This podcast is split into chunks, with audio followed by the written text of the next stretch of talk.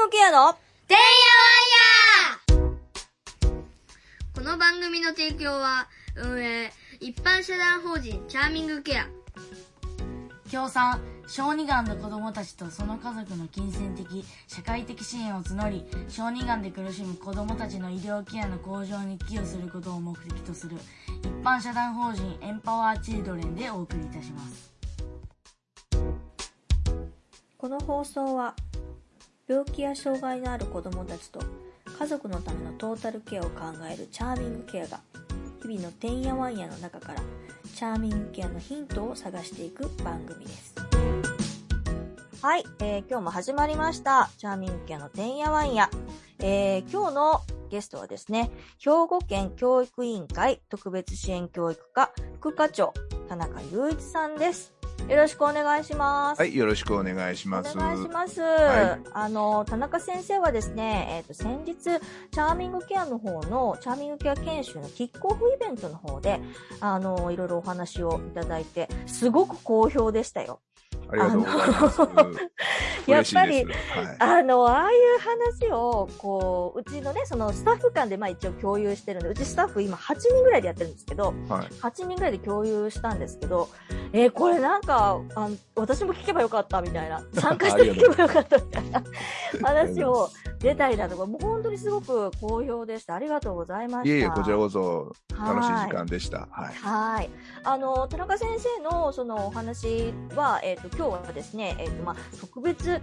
あの、し支援教育課というところの、はいまあ、お仕事、どういうふうに、あの、たそういうところにたどり着いたのかっていうところのなお話なんですけども、えっ、と、2回にわたってできればお話を聞きたいなっていうところで、えっ、と、まあ、今日のまた後編ですね。後編の方で、ちょっと簡単にですけども、合理的配慮とはどんな問題っていう話も、後々聞かせていただけたらなと思います。はい、わかりました。はいよろしくお願いしまはい。教育委員会って、私、教育委員会の方にお話しするのって、私も、あの、大阪在住なので、大阪、大阪府じゃないよな。市ですね。私、池田市なの。池田市のす。池田市にも教育委員会ありますけど、多分特別支援教育課っていうのが、もうないその市単位で持ってるのは少ないですね。ですよね。はい。うん。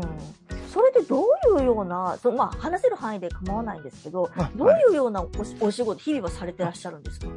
はい。あの、兵庫県の当然教育委員会なんで、兵庫県内の、まあ、県立の特別支援学校を含め、特別支援教育の分野の業務全般をやってます。ですから、特別支援学級とかうん、通級とか、うんそれから、まあ、通常の学級にいるう発達障害を含めた障害のある子供の教育のことを全般に広く、まあ、所管してます。ただ、まあ、あのまあ、その教育のどちらかというと、その指導分野ですね。こういうふうな指導をしましょうとか、こういうふうに教員の専門性つけましょうとか、そういうような方が専門。あとは、まあ、特別支援学校を、まあ、建てる、新しく建てましょうとか、改築しましょうみたいな業務も、まあ、うちの課の業務ですね。はい。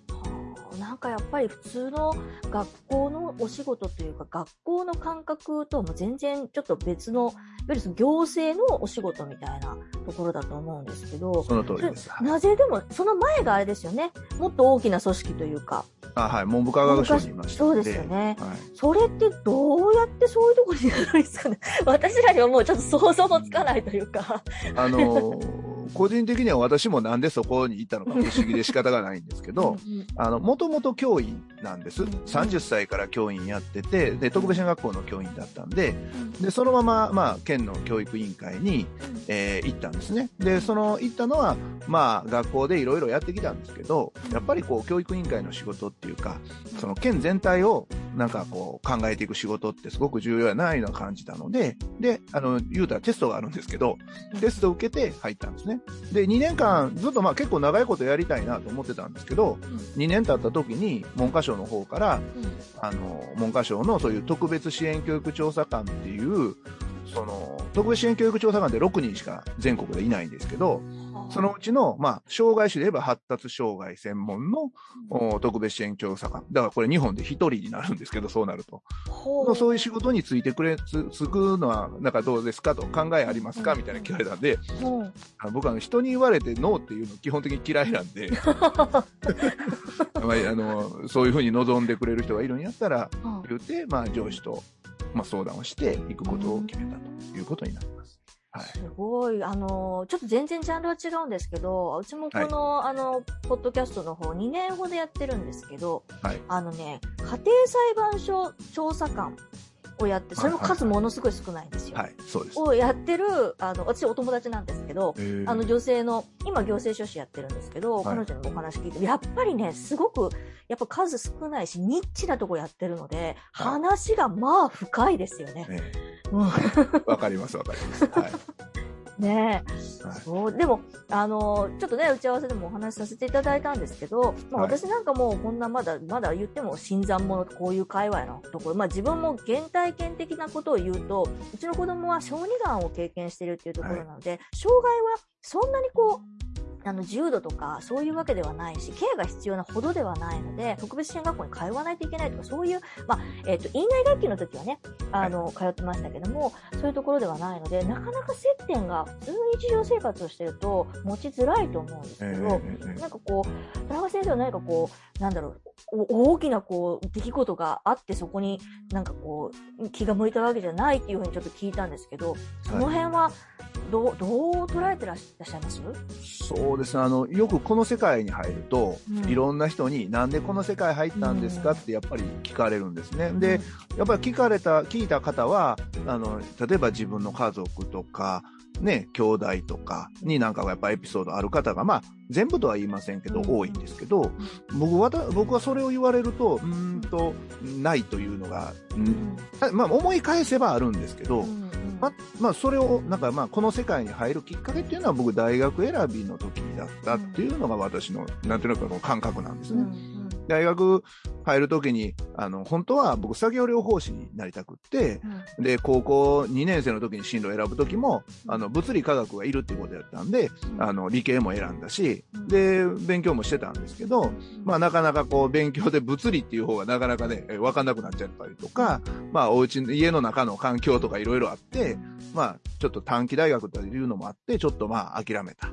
ていうところがあって、じゃあ似たような仕事ができんかなと思った時に調べてると、特別支援学校、まあ、その当時まだ養護学校って言ってましたけど、養護学校はなんか似たような仕事ができる。まあ、リハビリとは言いませんけど、似たような仕事ができるんじゃないかっていうことが分かったんで、まあ、2年生の、そうですね、後半ですかね、うん。ぐらいから、やっとなんか、うん、特別支援学校の先生と、おや、まあ、やろうかなっていう感覚があって、で、大学はそういう大学を選んだと。そこが多分きっかけかなとは思うんでいやすけけどようよう考えたらめちゃめちゃしっかりしてる高校生ですよね。ど。うーそんんなん考えます？とね、僕 ずっとね、野球、野球ばっか、結果、結果的には27まで野球やってるんで、うんうんあの、まあまあ、うまいこと言った人間の方やとは思いながらも、もうずっと野球しかやりたくなかったんですよ。もう野球でご飯食べたかったんですね。うんプロ野球選手で高校生の時でもプロ野球選手になりたい言うてたぐらいなんで、ただそんな実力はなかったんですけど、で野球に関わりたいっていうところの多分延長線上に OT で、うん。まあリハビリとか含めてね、うん。関われるんじゃないかっていうのがあったかなって思います。だからそんななんか、うん、か あの、すごい大きいことを考えたわけじゃなくって、自分が野球ずっとやりたいの延長線上だったと、なんか振り返ったら思います。はいでもやっぱやっぱりでも経験っていうかうちもねうちの子あの田中先生3日おごってもらってますけど、はい。あの運動全然ダメなんですよ。あのベン,、うん。ベンチのエースなんですよ。はい。だけど、あの病気もしてるしね体力もついていかないんだけど、え野球めっちゃ好きなの野球。ああ、いいですね。はい。でもう絶対休まない。他のこと結構遅刻したりとか寝坊したりとかめっちゃするんですけど 野球だけはもう身支度整ってなくてもちょっと行かなあかんとか言って行くんですよ。あそうなんですね。それはね、僕はいいことやと思いますよ。女。子やし、あんまりこう、じゃあ女子、まあ、よ女性でやってる方に怒られるけど、あんまりそんなにクラブ活動に燃えるっていう経験が私もないから、あなんでそんないろんなことをこう、置いといてまで野球やんのって。もうちょっとええんちゃうって私すごい思うんだけど、でも、そうやってね、何かに後々結びつくかもしれへんから、ねーその通りでえ、すいいかもしれないね、うんいや、でも僕その気持ちすごいよくわかりますよ。あの、うん、僕喘息、小学校、まあ、ずっと今でも喘息あるんですけど、うん、小学校の時本当に喘息ひどくって、うん、で、金曜日とかに喘息で発作起きて学校休むじゃないですか。うん、うん。だけど、土曜日の練習行ってましたもん。あそんな感じですよ。で、あの、グラウンドは、その小学校のグラウンド使うんですけど、そしたら、先生時々土日、学校おったりする時あるんですよね。いる、あの、仕事なのかなんか、ようわかりませんけど。ほんで、よう月曜日に怒られてますよ。いや、本金曜休んだくせに日曜日、土曜何しろってあの、あの、相馬さんちょっと変わった反応が、やっぱだ大好きやから、その野球部が、野球部の先生、な、なな先生って言って、俺ね、また、ぶっちゃけな話ちょっと結構体力しんどいんやけどな、学校の体育と、えっ、と、野球部、どっち取ったらいいかなって相談したらしくて、いやいやいやいや、普通の体育やろうって。思いますけどね。思いますけど、僕、小学生の当時やったら握手してると思います。はい。野球やんな、絶対とか言うてる。いやでもそういうところでこう思いをこう結びつけるっていうこともああるのであればやっぱりこの部活動とかもねなんかちょっと今時やっぱクラブってやっぱこう無理しないようにとかやっぱりその学校とはちょっと別の学校の中のちょっと別の活動やからみたいな考え方もあったりするじゃないですか。アンチ部活みたいな人いるじゃないですかそんなこと考えたら必要なことかもしれないですね。そうですね。あの、僕いつもいろんな人に聞かれた時に似たような話、ようそういうの言われたりするんですよ。なんで野球やってて、こっちへ来た時に、まあ言うと、その、こういう、それもそれこそ日本に一人しかいない職をしてるので、じゃあそんなんて、あの、なんいつ勉強するんですかみたいな話になるわけですよ。だって、他の人、日本に一人しかいないってことは、まあそれなりに深く勉強しないと、ね、困りますんでね。だけど、野球やってた時の知識とかって、今でも、その特別支援やのアドバイスでも、僕、むちゃむちゃその時の経験、生きてますからね。例えば、あの、体の動かし方なんて、野球真面目に、というか真面目というか、アホみたいに真面目にやれば、体の動かし方ってむっちゃ勉強せなあかんですよね。それとか、あの、その動かし方ももう、どうやって右足と左足と腕、まあ、両腕というか、体全体を連動させるかみたいなのをやろうと思ったら、その当時まだまだ今みたいに、そんないっぱい本はなかったですけど、やっぱりその時ことを勉強してると、今度今、じゃあ子供たちも体の動きとか言っても、やっぱりなんとなくわかるし、あと、そのメンタルトレーニングって、僕ピッチャーやってたんですけど、やっぱりこうメンタルトレーニングとかあるじゃないですか、気持ちの、なんていうかな、整理というかバランスの取り方とか、ああいうのって、その当時からも、まあ、その当時はなかったかな。もう、もうちょっと大人になって2、2 30歳になったぐらいからはありましたけど、やっぱりそんなん考えてましたから、まあ、そうなると、今、その気持ちの整理をするときっていうのはね、みたいなときにも、ああ、一緒やんって思うこともあり好ます。きって強いってことですね。その通りです、その通りです。ねえ何か一つを一生懸命やってると、そこには付随するものがいっぱいあって、それは多分何かしらの時に絶対役立つと思ってるんですよ。なるほどね。はいあの、この前ね、そのキックオフイベントで一緒にお話していた美容師のね、はい。あ。の、ひろたくんという、あの、はい。まあ、そういう、もう障害とか、もうその年とか、まあ、なんとか全然関係なしに、もうみんなで同じようにやるよっていう、はい。イケメンのね、美容師さんがいるんですけど、はい。彼も、やっぱり、あの、なんだろう、やっぱり、美容師、美容とかリビューがやっぱ好きなんですよね。うんでそっ思いましたからやっぱりね、いろいろそういうまあ病気とか障害とか、そういうところもどんどん取っ払ってきて、どんどんどんどんいろんなことをしてるっていうはい。感じなんだけど、なんかこういう、いわゆるその、あの、原体験と言われるものが、そんなに特別濃く、あの、なかったとしても、こういうことに向かって気が向く人っていうのは、やっぱりその、なんだろう、その、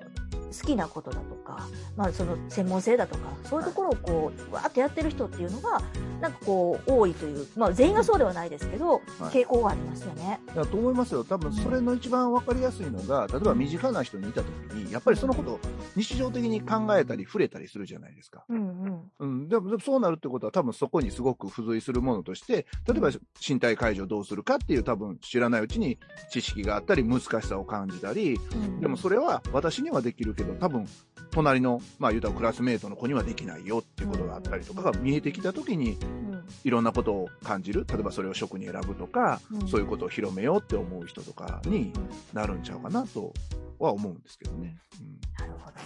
やっぱでも、あれですね。やっぱりその可能性ってやっぱ、あの、まだ学生って言うとうち、まあ今中学1年生ですけど、一番上の子なんかは、可能性ってやっぱ無限大やからやりたいいうことをちょっとね、子供のうちはやらせるっていうのがやっぱり一つのポイントな気すごいしますね。そうですね。その できるのであれば。ばね。ね、本当できるのであれば、あの、やりたいと思うことがあるんやったらも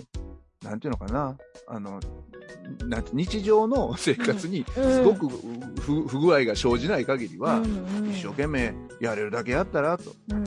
それこそ、どっちかって言うたら、今まで好きや言うとったけど、もっと力入れてやってええんちゃうんとかって後押ししたいところはありますよね。うーんん。あの、全然ちょっと話戻りますけど、ええ。その田中先生の、そのご両親は、どういう、あれでした？その、初め、その、そそういう道を選ぶって言ったと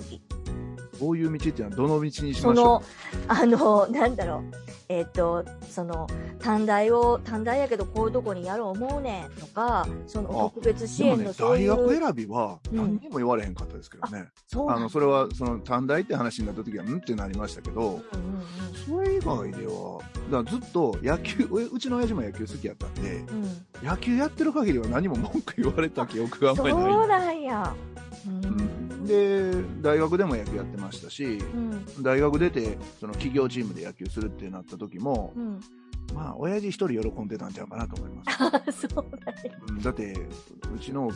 まあ、普通冷静に考えればですよ、うんうん一生食べていけるわけはないし、うんうんどこかでやめ、野球はね、やめちゃうわけですから、うん冷静に考えりゃ、で、またプロ行けるみたいに、うんうん例えば甲子園出ててとか、うん大学もなんか、テレビに出るような大学のチームにおってとかってなったら別ですけど、大阪教育大学ですからね、うんうん言うてもそんなに強いチームではなかったっていうのもあって、うん、多分、親父は口に出しては言わなかったですけど、多分喜んでるのは親父だけだったんちゃうかなとう思います。ーん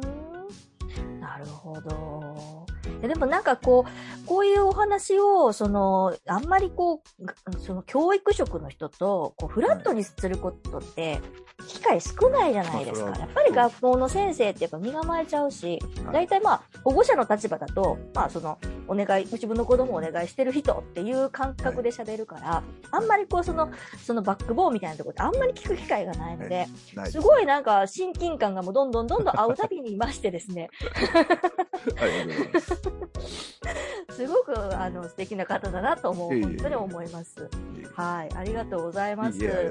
はい。あの、今日は、えっ、と、ちょっと今日はそのバックボーンというかね、田中先生のお話お聞かせていただいたんですけど、次回は、あの、冒頭でも言いました通り、あの、合理的配慮について、はいすごくね、あの、これもすごくこう話し出すとすごくね、あの、まあ、深い話なので、はいあの、そんな15分やそこらで収まるような話ではないんですけど、はいあの、先日、あの、キックオフイベントで、あの、説明していただいた時、すごくね、あの、資料の中で、私、あ、これみんな、ぜひとも見てほしいと思って、あの、SNS にもシェアしたんですけど、箱ね、